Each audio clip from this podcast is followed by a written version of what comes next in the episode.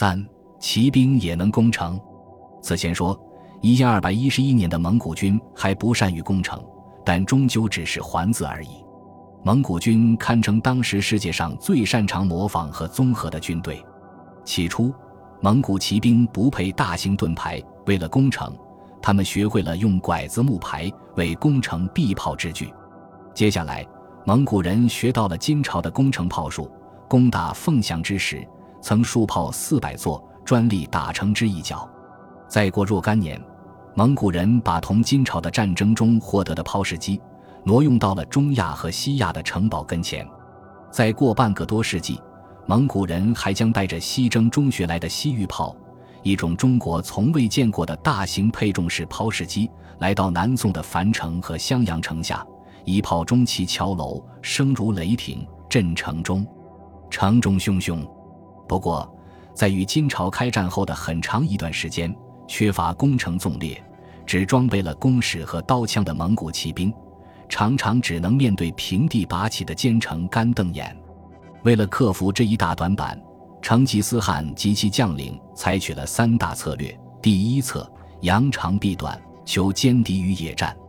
蒙古骑兵擅长机动作战，大可长途奔袭，包抄迂回，深入敌人的侧翼和后方，发动迅猛突击，寻找合适的时机与地形，在野战中歼灭金军的有生力量。初兴的蒙古骑兵以掳掠为资粮，本无固定的后勤补给线，沿途那些难啃的坚城险隘，特别是首府城市，不妨暂时甩到侧翼或背后。散落各处的小城小堡，防御薄弱，往往迅速沦陷。这样一来，野战军被歼，主城与周边地区的联系被切断，难民从四面八方涌入主城，散布恐慌心理，造成了严重物资短缺。主城陷落也就指日可待。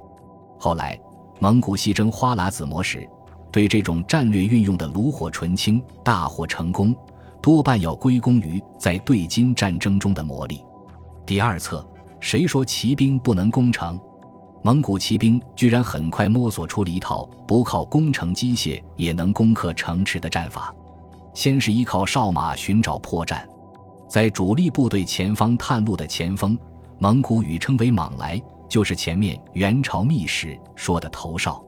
在头哨前方还有探哨，蒙古语称为“和拉兀勒”。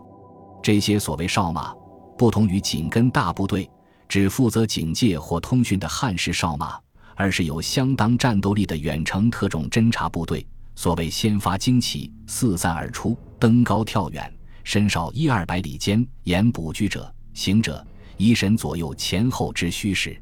南宋官员李增伯还报告，蒙古军窥人城壁，先以哨旗绕其朱门，一边断绝外援，一边乘隙进攻；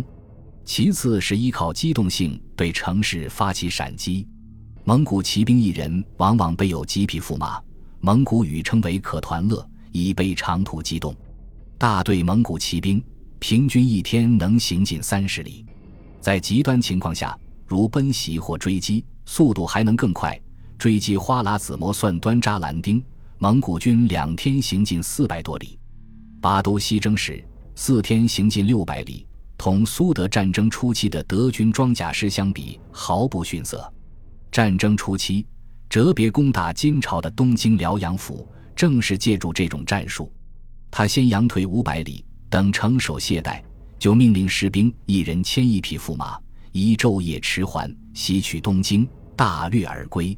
为了避免焦灼于艰苦的巷战，蒙古军大概还摸索出了一些特殊的战术条令。例如，金朝名将完颜陈和尚的庙碑提到：“军州陷落后，北军下城即纵兵，以防巷战者。”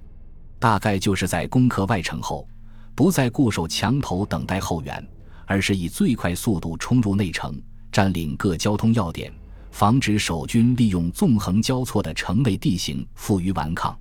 第三策是一种虚实结合的恐怖心理战术，向敌人广泛宣传城拔必图或樊城易以兵得者悉坑之的政策。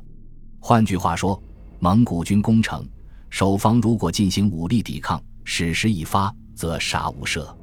南宋人也传言，蒙古军在北方围城，先驱赶附近地区的百姓充当炮灰，一旦城破，不问老幼眼丑，贫富逆顺，皆诛之，略不少数。这种战术是一把双刃剑。怯懦的守将听闻大屠杀的恐怖，可能不战而降；但心智坚定的守将加上绝望的民众，稍作抵抗便已毫无退路，也可能死守到底。总之，从大安三年到真佑四年这短短六年间，成吉思汗的蒙古军就是凭借这三大策略，对外强中干的金朝先遣之业，再摧根本。富庶繁华的中原州县，在蒙古铁骑的践踏下，化为赤地千里、人烟断绝的焦土。